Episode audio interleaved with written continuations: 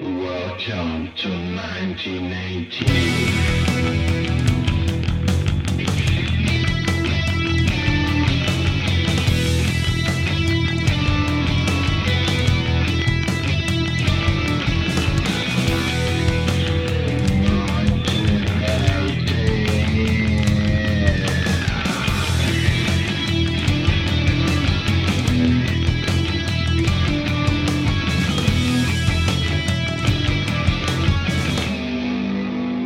Willkommen bei Antenne Baldrian mit dem Claudio. Und dem Dominik. Wir sind wieder mal bei 1918 angelangt. Einmal zum letzten Mal, zum zwölften Mal. Knapp im Januar sprechen wir noch den Dezember. Genau. Respektive auch ein Teil Januar 1919. Ja, noch viel, viel, viel weiter geht es da. Mhm. Ja, Dominik, du hast ja das Thema aufgearbeitet. Ja, das ist, Hast du ein da bisschen, äh, mitgenommen? das ist ein bisschen viel gesagt, aufgearbeitet. Dann haben wir es einfach ein bisschen angeschaut. Nein, äh, das Ereignis ist der äh, First Dale. Ähm, es geht um Irland. Das heisst, äh, Mhm. bei den Nationalisten, die so sind, äh, hat sehr viele gälische Ausdrücke, die ich nicht richtig aussprechen kann. Es gibt irgendeine Partei, wo ich mich weigere, die zu nennen. Zu kompliziert. das ist echt zu kompliziert. Also, äh, am 14. Januar, äh, 14. Januar, 14. Dezember 1918 hat die Wahl zum Dale Aryan stattgefunden äh, und zum House of Commons in London, also zum britischen Unterhaus. Mhm. Ähm, Irland hat ja zu Großbritannien gehört und die haben eine feste Anzahl Sitze im britischen Unterhaus. Und de, die Wahl zum äh, irischen eigenen Parlament, eben der Teil RN, Mhm. Kopfteil. Das heisst einfach irische Verfassung, oder? Ja, Auf genau. Gälisch. genau. Das, die ist eigentlich illegal Äh. Versammlung, sorry, nicht Verfassung. Ja, Versammlung, ja. Das ist äh, eigentlich illegal aus Sicht von der Briten, weil die haben das nicht anerkannt. Ähm, Im Gegenzug äh, haben auch äh, die Republikaner, wie man sie nennt, die, also die Iren, die für ein unabhängiges Irland sind von Großbritannien, die haben auch ihre Sitze nicht antreten nach dieser Wahl in London. Also, Mhm. Zu dieser Zeit ist ja Irland im Vereinigten Königreich Mhm. zwar gewesen, aber die haben dort äh, wie auch schon so gewisse Selbstautonomie gehabt, oder, äh, Ja, also, oder eine schwache. mit, mit Schottland und Wales und so halt, oder? Also wo man zwar äh, dann in Irland eigentlich eben die Versammlung gehabt oder sind die einfach gewählt worden Nein. und haben sich, also die haben dann Irland vertreten in, London. Genau, ja. Mhm. Genau. Ähm, ja, und bei dieser Wahl äh, hat eine Partei gewonnen, die nennt sich Sinn Fein, die gibt es ja heute noch. Ähm, ist lange auch eine Regierungspartei in Irland, ich weiß nicht, ob sie jetzt noch sind, ich bin mir nicht sicher. Mhm. Äh, die haben aus dem Stand raus, also die sind das erste Mal angetreten dort und haben 46,9% der Stimmen geholt. Und in Großbritannien gibt es ja das Mehrheitswahlrecht, wo es so Wahlbezirke gibt und äh, der, der am meisten Stimmen hat, der, der kommt den Sitz über, oder? Mhm. Darum haben sie da auch 70% von der Sitze geholt im, im House of Commons, äh, Mhm. wo sie ja eben nicht antreten haben. Ja. Äh, Sinn Féin war eine radikale Partei, die äh, wo sich äh, für die, Uni- eben die Unabhängigkeit von Irland eingesetzt hat. Und die hat auch äh, militante Flügel gehabt, die unter anderem am Osteraufstand vom März 1916 beteiligt sind. Das ist auch noch so ein wichtiges Ereignis, das schon äh, gut zweieinhalb Jahre vorher stattgefunden hat. Das wird heute so als zentrales Ereignis in der irischen Unabhängigkeitsbewegung angeschaut, Mhm. obwohl der Aufstand äh, krachend gescheitert ist. Äh, die haben wirklich so als mm, ja, quasi im, im offenen Feldkampf die Briten wollen besiegen, vor allem in Dublin zuerst und äh, Mhm. über das ganze Land. Und nach ein paar Tagen ist das schon alles zusammengebrochen und es ist mit einer, in einer Katastrophe gegangen. Es sind äh, zahlreiche äh, Anführer von dem Aufstand auch hingerichtet worden und so. Aber das ist eben auch ein Grund gewesen, die Repression der Briten, die auf den Osteraufstand gefolgt ist, Mhm. äh, die hat so ein bisschen zu einem Umschwung von der Stimmung in der irischen Bevölkerung geführt.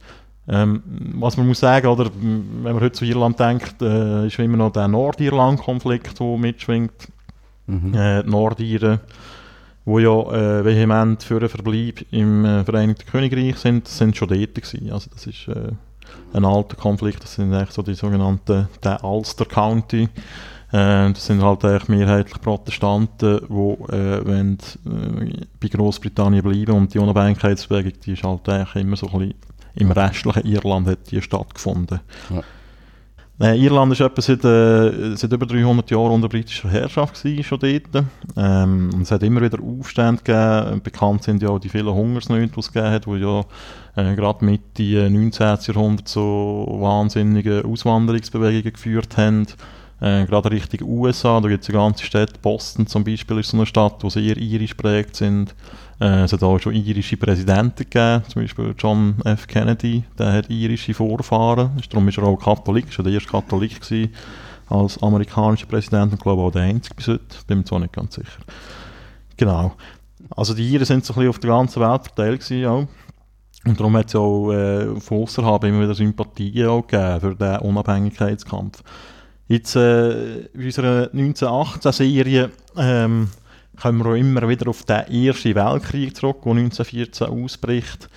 Das ist auch äh, für die Unabhängigkeitsbewegung ein wichtiger Einschnitt gewesen, weil sie durch das Ereignis das Gefühl hatten, dass die Briten so absorbiert sind durch, durch den Krieg, eben mit Deutschland vor allem, äh, dass so ein bisschen die Chance um wäre, um die Unabhängigkeit jetzt äh, wahrmachen. Darum ist es auch zu dem Osteraufstand gekommen. Im Nachhinein muss man sagen, der war sehr dilettantisch geplant und darum auch so krass gescheitert. Jetzt, äh, Geschichte sollte man ja immer ein bisschen anhand von Personen erzählen, oder? Nicht wahr? und ich habe mir da so äh, zwei Figuren rausgesucht, die für den irischen Unabhängigkeitskampf in dieser Zeit so ein bisschen zentral sind. Der eine war der Eamon de Valera. De Valera. De Valera. Äh, Also das, das, tönt, das klingt mehr schottisch, ich weiss.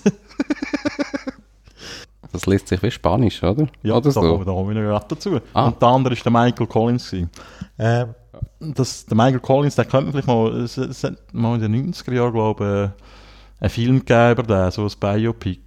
Ich weiß nicht. Ich habe den mal gesehen vor Jahren. Ja, Mhm. da kommt der De Valera auch vor.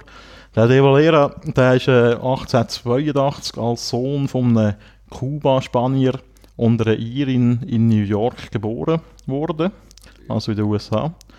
Ähm, und der war eben auch ein Anführer im Osteraufstand. Äh, dort äh, hat ihn die amerikanische Staatsbürgerschaft, weil er ja in Amerika geboren ist, ist automatisch Amerikaner, hat ihn vor der Herrichtung geschützt dort sogar. Ähm, und der ist aber schon ab dem zweiten Lebensjahr ist in Irland aufgewachsen bei den Großeltern. Also der ist also im Selbstverständnis total ein Ir gewesen, obwohl er eben einen kubanischen Vater hatte. Ähm, 1913 war er Gründungsmitglied von den Irish Volunteers. Das ist eine Organisation, die sich auch für die Unabhängigkeit eingesetzt hat. Es hat, es hat äh, viele so Organisationen gegeben. Es hat auch die Irish Brotherhood gegeben. Später die, äh, die Irish Republican Army, IRA. Zu der kommen wir später noch. Aber Das das, sind, das sind alles so ein bisschen halbmilitante Orga Organisationen gewesen, politische eigentlich. Und aus denen heraus ist dann auch Teen Feinde mal entstanden. aber äh, also dann wie, also die sind schon von vornherein für den bewaffneten Kampf da gewesen, oder dann, also mehr einfach Ja, der ist, natürlich, Äh, der ist halt zu einfach dem immer, der der, ist halt immer eine Option gewesen, der bewaffnete Kampf. Also die Militanz, die ist ja eben der, drei Jahre nach der Gründung von diesen Volunteers ist die Tat umgesetzt worden mit dem Osteraufstand, oder? Ähm, er ist äh, 1917 aus dem Gefängnis entlassen worden, ist amnestiert worden. Ähm, also er ist eben wegen dem Osteraufstand eingesperrt worden und ist dann nach seiner Entlassung Vorsitzender von der neu gegründeten Partei Sinn Féin geworden. Ähm, und äh, 1919, nach dieser Wahl zum äh, First Dale, ist er auch Mitglied von dem, dieser irischen Versammlung geworden. Und gleichzeitig inoffizieller irischer Premierminister. Also er war Präsident von dieser Versammlung, was quasi so in ihrem Selbstverständnis der Regierungschef war. Mhm. Von einer unabhängigen irischen Regierung, die es eigentlich de facto nicht gegeben hat, oder? Ja. Weil sie immer noch unter britischer Herrschaft war. Also und man hätte auch wie, also die sind zusammengekommen, aber es hat in ganz Irland hat es ja noch, also das ist wie eine, eine funktionierende britische Behörde noch gewesen. Ja, ja, also wo klar. dort äh, intakt war. Ja, ja, es hat auch viele Iren gegeben, die halt auf die, es gibt zum Beispiel die, äh, ich weiß nicht, wie sie heisst, aber so eine Polizeibehörde, die aus Iren bestanden hat, die von diesen Republikanern äh, sehr stark bekämpft worden ist. Oder? Mhm. Und genau, und es hat halt auch eine, eine britische Administration in Irland, oder? Ja. Ja, jetzt der Michael Collins, der ist acht Jahre jünger, der ist im Jahr 1890 geboren worden. Der hat 1916 auch am Osteraufstand teilgenommen. Der ist aber nur kurzzeitig geschafft worden und der ist halt erst so 26 gewesen, noch nie ein Anführer. Und er hat sich nach seiner Entlassung ebenfalls der Sinn Fein angeschlossen und ist da auch äh, in, der, in die irische Versammlung gewählt worden. Genau. Aber mit, dem, mit der Bildung von dieser irischen Versammlung haben die eigentlich ihre eigene Republik proklamiert und zu dem Zeitpunkt ist eben auch die IRA gegründet worden. Ähm, also all die militanten Organisationen, die haben sich, äh, also die meisten haben sich zu, zu dieser IRA zusammengeschlossen und haben sich so als quasi Armee vom souveränen Staat verstanden, schlussendlich, mhm. in der letzten Konsequenz. Nachdem die die Republik ausgerufen haben, oder die Republikaner, äh, hat der sogenannte irische Unabhängigkeitskrieg angefangen. Also das ist ziemlich schnell äh, blutig geworden. Dort hat eben Michael Collins eine wichtige Rolle gespielt, weil er ein vehementer Verfechter war vom, so, vom Guerillakrieg gegen die Briten. Ähm, das war so ein eine Lehre aus dem gescheiterten Osteraufstand, wo man ja wirklich so, ja, halt mit der Waffe mal irgendwo in gewisse Ämter reingelaufen ist und die besetzen und so. Ähm, sie haben dann angefangen, wichtige Mitglieder von der britischen Administration umzulassen. Right. genau. Äh, ja, die Briten äh, die haben auch äh, reagiert auf das, auch mit gezielten Ermordungen von äh, Unabhängigkeitskämpfern. Und sie haben sogar so paramilitärische Gruppen mit ganz dubiosen Mitgliedern auf Irland geschickt, äh, um die Drecksarbeit sozusagen zu erledigen. Das hat natürlich auch wieder dazu geführt, dass unter der irischen Bevölkerung die Sympathien für die Republikaner immer äh, grösser geworden sind. Mhm. Äh, der Krieg ist etwa zwei Jahre gegangen. Nein, sorry zweieinhalb Jahre. Und dann hat es einen Waffenstillstand gegeben im Jahr 1921 und bis dahin hat es etwa 1000 Tote gegeben insgesamt. Ja. Das sind auch, glaube viele Erste Weltkriegssoldaten gewesen, oder so, die sie dort geschickt haben, oder nicht unbedingt? Das weiß ich nicht einmal. Ähm, genau, also es ist äh, eben zu dem Waffenstillstand gekommen, weil Briten das Gefühl hatten, äh, das ging immer so weiter. Obwohl eigentlich äh, die Iren schon ziemlich geschwächt sind. Die sind eigentlich auch froh um den Waffenstillstand. Die Briten haben das wahrscheinlich dann irgendwann mal so nach zweieinhalb Jahren, wo die echt nicht aufgehört haben, irgendwelche Leute umzulassen, ähm, das Gefühl gehabt, ja, das muss ich jetzt einfach irgendwie hören. Oder ja, das kommt nicht gut raus. Ähm, und dann hat es Friedensgespräche gegeben in Großbritannien. Ähm, die haben mit dem anglo-irischen Vertrag geendet. Ähm, der hat die Gründung von einem irischen Freistaat vorgesehen, aber immer noch innerhalb des britischen Empire. Ähm, das wäre so ein eine äh, größere Unabhängigkeit gewesen, als man vorher hat.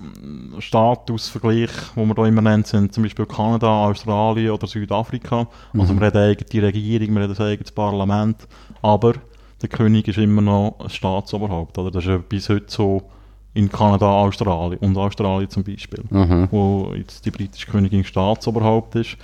Ein wichtiges Detail vielleicht noch, Heute redet man von der kanadischen Königin und zu dieser Zeit hat man halt immer noch von der britischen Königin geredet, auch in Kanada zum Beispiel, oder? Okay. Und heute reden Kanadier eigentlich von der, von der kanadischen Königin, wenn sie die äh, Elisabeth II meinen. okay. Also genau. Also dann wäre Irland wie so ein Territory geworden, eine Art ja, das ist äh, ein Dominion, oder? nennt man das auch. Oder noch der später der Commonwealth, oder? wo eigentlich immer noch existiert, de facto, oder? aber wo politisch eigentlich keine Bedeutung mehr hat. Dort hat es halt wirklich noch Bedeutung gehabt. Ja, genau. Ähm, und schon damals, damals war es so, gewesen, dass die Regelung, also der irische Freistaat, der hat Nordirland nicht eingeschlossen. Genau. Der Michael Collins, der steht so Anfang 30 gewesen und war ein Teil von der Verhandlungsführung auf Seite der Iren. Und äh, als er zurückgekehrt ist auf Irland, hat er das Ergebnis von dem anglo-irischen Vertrag vehement verteidigt und ist auf sehr starken Widerstand gestoßen in den eigenen Reihen, namentlich beim Emen de Valera. und äh, der hat so eine, unter dem de Valera sich so ein die Gegner von dem Vertrag, äh, also hinter dem haben sie sich geschart, aber sie sind eine Mehrheit, äh, Minderheit gewesen im, in der irischen Versammlung. Mhm. Was ihnen vor allem sauer aufgeschossen ist, dass äh, jeder irische Parlamentarier laut dem Vertrag hat müssen bei seiner Vereidigung eine Treueeid auf den britischen König schwören. und die, sind, die haben halt well, äh, die, die richtige Unabhängigkeit und nicht irgendwie so ein Hybrid-Ding. Mhm. Also es ist halt dort auch viel wirklich auch um Symbolisches gegangen, oder? Was man vielleicht noch ein bisschen nachvollziehen kann nach irgendwie etwa 300 Jahren Fremdherrschaft. Mhm. Und der Konflikt zwischen den Vertragsbefürworter und den Vertragsgegner hat schließlich zum irischen Bürgerkrieg geführt, wo im Juni 1922 ausgebrochen ist. Das ist eben eigentlich ein Krieg zwischen den Befürwortern vom, äh, vom irischen Freistaat und den Gegnern von dieser Lösung, oder? Und das hat eigentlich so, eine kleine, hat zu einer Spaltung geführt durch all die Organisationen, also durch die IRA, wo es äh, auch zwei äh, verschiedene Strömungen gegeben hat, aber auch natürlich auch durch Sinn Fein. Und eigentlich durch die ganze Unabhängigkeitsbewegung, die ist eigentlich durch den Vertrag gespalten worden. Mhm. Der Collins ist gleich mal gestorben während dem Krieg. Der ist äh, mit 32 1922 im August bei einem Hinterhalt von Vertragsgegnern erschossen worden. Und es ist immer noch nicht klar, wer das eigentlich war. So lustigerweise haben Vertragsbefürworter ja früher militante Unabhängigkeitskämpfe sind. Mit britischer Unterstützung ist es dann gelungen, immer mehr Territorien zu erobern in Irland. Auch eine Mehrheit der Iren selber haben eigentlich den Vertrag unterstützt. Das hat man vor allem bei den Wahlen nach dem Bürgerkrieg gemerkt, wo äh, die Partei, die ich nicht aussprechen kann, äh, ich nenne sie jetzt eigentlich die Freistaatspartei, die hat 41% geholt und äh, Sinn Fein nur noch 28%. Der Krieg äh, hat aufgehört 1923 mit dem Sieg von den Vertragsbefürworter. Und in diesem Krieg sind etwa 4000 Menschen ums Leben gekommen. Es hat teilweise sehr grausame äh, Ermordungen gegeben. Also es sind auch, äh, man sagt, dem so ein extra legale Tötungen vorgenommen worden auf beiden Seiten. Also es gibt so ein Beispiel, wo ähm, äh, Vertragsbefürworter irgendwie 19 äh, Vertragsgegner an einer Landmine gebunden haben und die losgelassen haben und äh, die, die noch überlebt haben, haben es verschossen und so. Also wirklich sehr brutale Mhm. Sachen sind dort auch passiert. Die Befürworter die haben dann gewonnen und äh, viele Gegner sind äh, auch festgenommen worden, darunter auch der Eamon de Valera. Der, der Graben eigentlich zwischen diesen, äh, wie soll man denn sagen, zwischen diesen sind ja eben, vor ein paar Jahre vorher sind sie noch quasi Seite an Seite gegen Briten geschritten, nachher haben sie sich gegenseitig mega grausam bekämpft. Und der Bürgerkrieg, der hat die irische Politik eigentlich bis in die 70er Jahre rein mega krass geprägt, weil alle wichtigen Politiker sind eigentlich Veteranen aus dem Krieg, von Mhm. beiden Seiten, oder? Also dort ist ja die Konfliktlinie nicht so klar bei den Konfessionen durchgegangen. Aha, nein, nein, also das da sind ja auch eben Katholiken vor allem Katholiken gewesen, untereinander ja. Beiden einfach. Seiten, ja, ja. mhm. Ja, das ist der Religionskrieg, das war eigentlich mit dem Norden. Gewesen, ja. Das Ja. ist eigentlich ein inner-südirischer Krieg, wenn du so willst. Den Bürgerkrieg jetzt. Also, das, Genau, ja. Ja. also genau. das ist Belfast einigermaßen also ruhig gewesen. Das Also gut, ruhig ist auch ein relativer Begriff. Ja. Ja, das habe ich jetzt ehrlich gesagt nicht so mega nachgeschaut, was in Nordirland eh passiert ist. Die Mhm. sind halt eigentlich immer noch Teil von Großbritannien, was Ja. sie bis heute sind. Oder? Mhm. Ähm, aber eben der Konflikt, äh, der IRA-Konflikt zum Beispiel, der hat sich dann auch nicht auf das konzentriert, natürlich auf die Mhm. Nordirland-Frage, oder? Mhm. Weil sie ja zuerst mal im eigenen Gebiet hat müssen irgendeine Entscheidung geben. Und Der De Valera der hat irgendwie nach dem Krieg eingesehen, dass er die absolute irische Unabhängigkeit äh, nicht auf dem Kriegsweg kann gewinnen kann. Und hat äh, eine neue Partei gegründet, Fianna Fáil. Die kennt man vielleicht auch, die ist auch sehr, sehr oft an Regierungen beteiligt oder hat auch Regierungschef gestellt in Irland bis heute. Ähm, und 1932 ist die Partei die stärkste Kraft im Parlament geworden und der De Valera ist der irische Präsident geworden. Er hat als erste Amtshandlung hat er den Eid abgeschafft auf, auf die englische Krone und 1937 eine neue Verfassung eingeführt, die bis heute eigentlich gültig ist. Ja. Die hat auch äh, die Schaffung von einem Premierministerpost vorgesehen, anstelle eben von dem Präsident oder auch Generalgouverneur, wie er genannt worden ist. Ähm, genau. Und Irland ist eigentlich de facto unabhängig gewesen, mm, mit dieser neuen Verfassung und das ist akzeptiert worden von Großbritannien. Äh, der Austritt aus dem Commonwealth, der ist aber erst äh, später vollzogen worden. äh, nämlich 1949 und lustigerweise von, nicht vom De Valera, der äh, bis 1948 Premierminister war und äh, sein Nachfolger hat eigentlich den Austritt aus dem Commonwealth vollzogen. Also das ist dann so die komplette Lo Loslösung von Großbritannien. De Valera der ist noch bis äh, in den 70er Jahren aktiv gewesen, politisch. Also der ist äh, eben bis 1948 Premierminister gewesen. Ist es noch eins zwischen 51 und 54 und dann noch eins zwischen 57 und 59. Und von 59 bis 73 ist er der Staatspräsident gewesen. Und äh, also dort war er schon 91 gewesen, als er dort aufgehört hat. Und äh, im 75 ist er dann gestorben mit 93. Ja, und der De Valera der gilt eigentlich heute so als einflussreichster Politiker von Irland im 20. Jahrhundert, eben weil er so lange an der Regierung war. Ähm, er ist aber nicht ganz unumstritten. Man sagt, es er hat Irland auch abgeschottet und eben wirtschaftlich nicht vorangebracht. Gleichzeitig war Irland im Zweiten Weltkrieg neutral, gewesen, was auch äh, für Irritationen gesorgt hat. Also, ja, für ihn ist es halt wahrscheinlich ein No-Go gewesen, sich irgendwie auf die Seite der Briten zu stellen. So. Aber ja, nach dem Hitler seinem Tod war er der einzige Regierungschef von der Welt, der in einer deutschen Botschaft kondoliert hat. Also das ist halt ziemlich straub. Okay. ja, das wäre es eigentlich schon von mir. De la Vera, De Valera. De Valera. Ja, ja, spannende Sache. Ähm, wir haben ja ein bisschen das Thema genommen, weil ja aber generell halt nach dem Zweiten Weltkrieg, äh, nach dem, Zweiten, nach dem Ersten Weltkrieg eben ja viele so nationale Strömungen ja aufgekommen sind. Mhm. Das ist ja irgendwie dann wie so etwas nicht ganz Eigenes in Europa, dass man, äh, dass man sich da von den von den Fesseln lösen. Das ist der, der sogenannte Irredentismus. Irredentismus? Jedem Volk sein eigener Staat. Da lehre ich auch noch etwas dazu. ja. ja. ja, auch den finde ich noch spannend. So das ähm, oder das weiß ich gar nicht. Ich meine, so Sinn Fein. Ich kenne das eigentlich immer, also die Partei habe ich kennengelernt, so wie de, als der politische Arm von der IRA.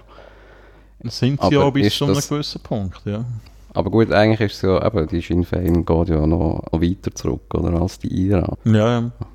Mhm. Aber das ist auch halt einfach so, wie, wie die halt Perspektiven auch geändert hat, so in diesen nordirischen Troubles. Genau, ja. Also eben, ich meine, nach der Unabhängigkeit von Irland ist dann halt die Nordirland-Frage aufgekommen und es hat halt immer noch militante Iren gegeben, die das Gefühl haben, ja scheiße, die mhm. muss irgendwie vereint werden, oder? Äh, mhm. Auch mit Gewalt nötigenfalls. Ja, und der Konflikt ist ja noch bis 1998, oder? Hat der bestanden. Ja. Und heute man ja schon wieder drüber. also, Top aktuell, gell? Auch nicht so, dass sie jetzt gerade zu den Waffen greifen ja, aber jetzt da mit dem ganzen Brexit ist das plötzlich wieder... Äh, ja. Äh, macht man sich da Sorgen um die innerirische Grenze. Ja, ich meine... Was das für Auswirkungen soll haben. So lange ist das noch nicht her, dass das eigentlich so mega ausschließend ist, dass das nicht irgendwie wird, wieder vielleicht irgendwelche durchgeknallt dazu bringen, wieder irgendwie zu den Waffen zu greifen oder so. Wenn jetzt plötzlich wieder eine harte Grenze wäre zwischen Nordirland und Irland, oder? Mhm. Darum wollen sie das unbedingt vermeiden auch. Also die EU und die Briten eigentlich auch. Ja. Es ist halt eigentlich unklar, wie das soll funktionieren, wenn Nordirland, wo ja eigentlich Großbritannien ist, äh, nicht mehr in der EU, nicht mehr in diesen ganzen Abkommen, wo eben der offene Austausch, ich meine, das ist auch eine Errungenschaft gewesen, wo Irland und Großbritannien dann mal in der EU waren. Mhm. Äh, irgendwann hat die Grenze nicht mehr existiert, oder? Ja. So wie wir das heute auch können, da, mhm. mit Deutschland und ja, unseren Nachbarländern. Ja, also ja, sicher, auf dieser Insel ist es sicher auch ein befriedender ja, ja. Prozess gewesen. Ja, ja, da wird man auch müssen kreativ sein, um das, um das können biegen. Ja, wunderbar. Die letzte 1918-Folge. Das ist, glaube ich, die kürzeste der Geschichte von 1918. Ja, no. Aber äh, es muss länger. Es muss länger. Eine muss die kürzeste sein. ja. Ja, was haben wir noch schnell in die Ringeranzeiger schauen? Ja, das haben wir ja äh, die letzten paar Sendungen vernachlässigt. vernachlässigt. Ja, schauen wir doch kurz in den Tringer Anzeiger. Was es gäbe, wäre zum Beispiel äh, ein Jahresrückblick. Der geht zwar halt einfach ein bisschen lang. Wie lang? Äh, ja, so zwei Spalter. Zwei Spalter? Ja, komm. Gut, es ist halt viel so Kriegsschisseldisel. Aber der Krieg war schon vorbei. Gewesen. Also. Da, da wir ja so eine kurze Sendung haben, gibt es jetzt äh, noch eine geballte Ladung Anzeiger. Also, ähm, unter dem Titel Weltumschau gibt es vielleicht auch noch kurz, gibt's, gibt's vielleicht auch noch kurz ein bisschen Meta. Unter dem Titel Weltumschau ähm, schreibt der Trienger Anzeiger am 3. Jänner 1919 Rückblick auf das Jahr 1918. Als die Neujahrsglocken das Jahr 1918 einläuteten, war die Zeit mehr als friedensreif. Dennoch mussten sich noch Hunderttausende hinopfern, ehe die erste Etappe zum Frieden, die allgemeine Waffenruhe, erzielt werden konnte. Die Geschichte des Jahres ist nichts anderes als die Geschichte des werdenden Friedens, reich an Gegebenheiten, äußerlichen und innerlichen Kämpfen und gekennzeichnet durch das plötzliche Hereinbrechen einer tiefgreifenden Wandlung, die dann einen vorläufigen Abschluss rasch heraus, heraufführte. Am Anfang des Jahres stand die Wiederaufnahme der Friedensverhandlungen von Brest-Litovsk am 4. Januar. Mit großen Hoffnungen begleitete damals die kriegsmüde Welt den Jahreswechsel. Sie wurden enttäuscht. Die Waffen versuchten, äh, sorry, die Russen versuchten die Friedensverhandlungen zu verschleppen und entfalteten eine rege revolutionäre Propaganda an der deutschen Front. Gleichzeitig begann die Zersetzung des alten russischen Einheitsstaates. Die Ukraine erklärte sich für unabhängig und wurde am 20. Januar von den Zentralmächten als souveräner Staat anerkannt, worauf gesonderte Friedensverhandlungen mit den Ukrainern begannen, die schon am 9. Februar zum Ziele führten. Vorher schon, am 7. Januar, war die Bestätigung der Unabhängigkeit Finnlands erfolgt. Am 10. Februar erklärte Trotzki den Kriegszustand ohne Friedensschluss für beendet.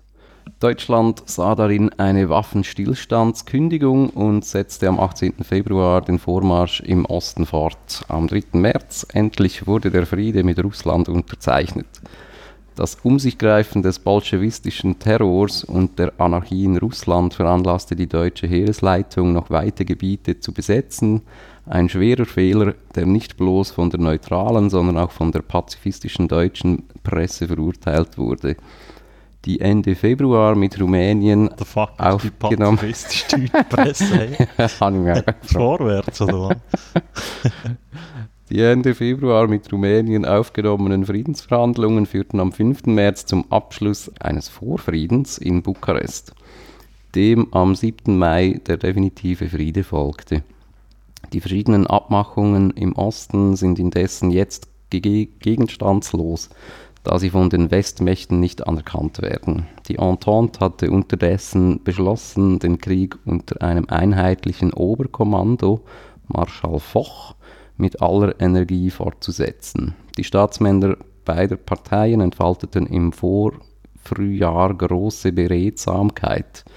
Die Lage war auf beiden Seiten gleich düster. Die Unzufriedenheit in Deutschland aber wurde, wieder, äh, wurde niedergehalten von der Hoffnung auf die Erfolge der mit gesammelten Kräften zu führenden letzten Offensive im Westen. Sie begann am 21. März und dauerte bis zum 15. Juli. Es war die letzte, denn darauf wandte sich das Kriegsglück. Der große Angriff führte die Deutschen wieder bis, in, bis an und über die Marne. Gewaltige Beute fiel den Angreifern in die Hände. Bis auf 70 Kilometern waren sie Paris nahegekommen, die aus weittragenden Schü Geschützen beschossen wurde. Das waren damals schwarze Tage für Frankreich und die Alliierten überhaupt, denn auch die Engländer erlitten wiederholt schwere Verluste und selbst die Italiener hatten noch eine österreichische Offensive auszuhalten, die am 15. Juni begann, jedoch bald versandete, weil die Italiener infolge Verrats der slawischen Truppen rechtzeitige Gegenmaßregeln treffen konnten. Als aber die Pausen zwischen den Kampfhandlungen immer größer wurden, machten sich erste Anzeichen von Nervosität bei den Diplomaten und Politikern der Zentralmächte bemerkbar. Zum ersten Mal erfuhr die Welt offiziell von ernsthaften Annäherungsversuchen des österreichischen Kaisers an die Entente, die er durch Vermittlung seines Schwagers, des Prinzen Sirtus von Parma und ohne Wissen des deutschen Verbündeten unternommen hatte. Im Juni erregte eine Rede des deutschen Staatssekretärs für das Auswärtige Bühlmann, Kühlmann, Bühlmann, Kübelmann. Kübelböck, Egal. Im Juni erregte eine Rede des deutschen Staatssekretärs für das Auswärtige Aufsehen, worin er sagte, dass der Krieg nicht durch Waffengewalt beendigt werden könne. Am 18. Juli begann der französisch-amerikanische Gegenangriff mit Entfaltung gewaltiger Überlegenheit, welche die Offensive im Gegensatz zur deutschen fast pausenlos durchzuführen erlaubte. Stoß folgte auf Stoß, die deutschen Linien ständig zurückschiebend. Nun brachen die schwarzen Tage für die Zentralmächte an. Stilistisch sehr schön. Ähm. das war der Rückblick? Gewesen? Nein, das geht noch lang. Gott im Himmel. Hey. Ja, vielleicht können wir ja dann zusammenschneiden. Die Monate August und September verliefen in Berlin und Wien sehr erregt. Da fiel in die gespannte Atmosphäre als Zündstrahl die Nachricht vom bulgarischen Waffenstillstandsangebot vom 25. September. Das haben wir gar nicht auf dem Radar. Das bulgarische Waffenstillstandsangebot, da gehöre ich zuerst mal. Passt.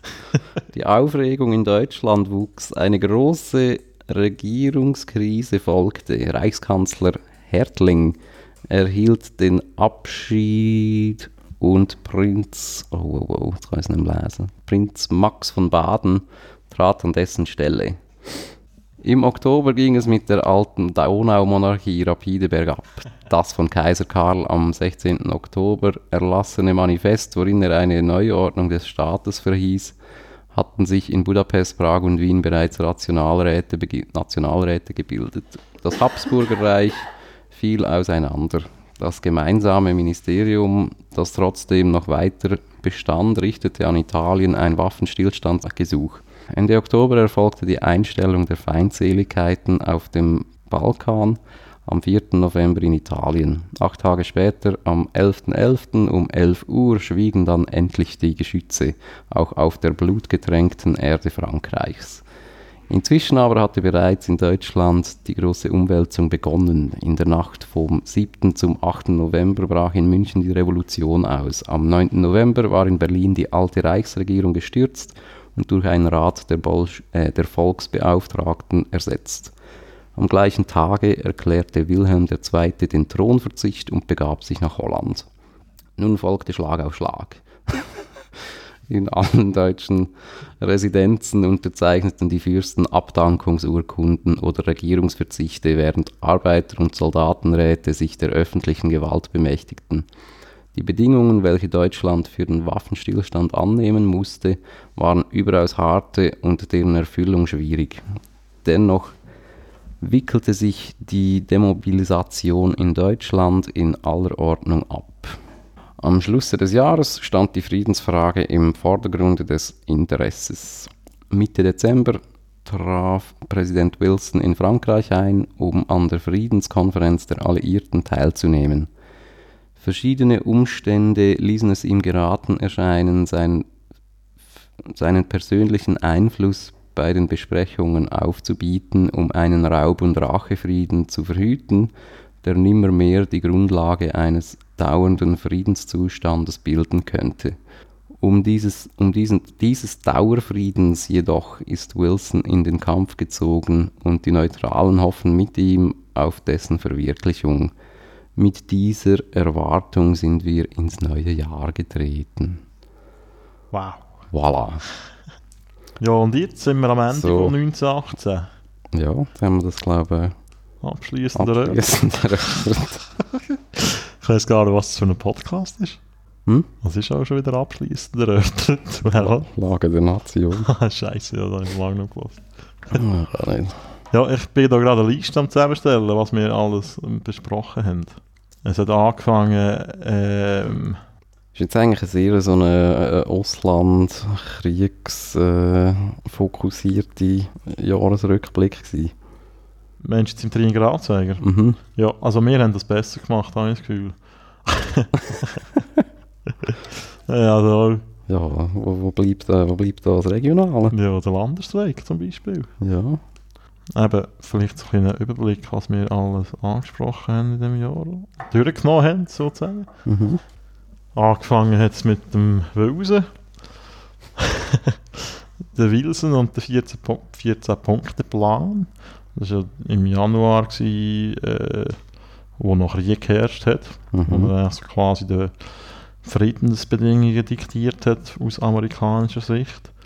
Dann haben wir wirklich viel Schweiz gehabt. Die Schweiz im Wirtschaftskrieg, Mhm. äh, Antisemitismus in der Schweiz und Fremdenpolizei. Ja. Äh, eine kleine Geschichte der. Ja, generell so ein bisschen äh, die Entstehung von so äh, Sozialversicherungen angeschaut haben. Dann äh, natürlich auch die grossen Themen. Die russische Revolution haben wir angeschaut, die spanische Grippe. Dann haben wir noch äh, eine Sendung gemacht zu Frauen in dieser Zeit, die Rolle von Frauen. Mhm. Äh, dann wieder ein Schweizer Thema, der Ulrich Wille, General von der Schweiz im Ersten Weltkrieg. Ähm, das Ende von Österreich-Ungarn. Dann äh, die Deutsche Revolution, Weimarer Republik Mhm. und der Landesstreik. Und jetzt am Schluss noch ein sehr spartiges Thema eigentlich. Irland. Sehr was, sehr was. Sehr. Spartig. Ah, spartig. Ja, auf jeden Fall, äh, ich glaube, wir haben äh, vieles gelernt äh, Ja. über die Zeit in diesem Jahr. Das waren lehrreiche Sendungen, gewesen, das stimmt. Also ich habe das Gefühl, ich weiß jetzt auch mehr als vorher. Und äh, schon für das hat es sich gelohnt. Mhm. Ja, ich weiß nicht, wenn wir da mal einen Deckel drauf machen, über das 1918.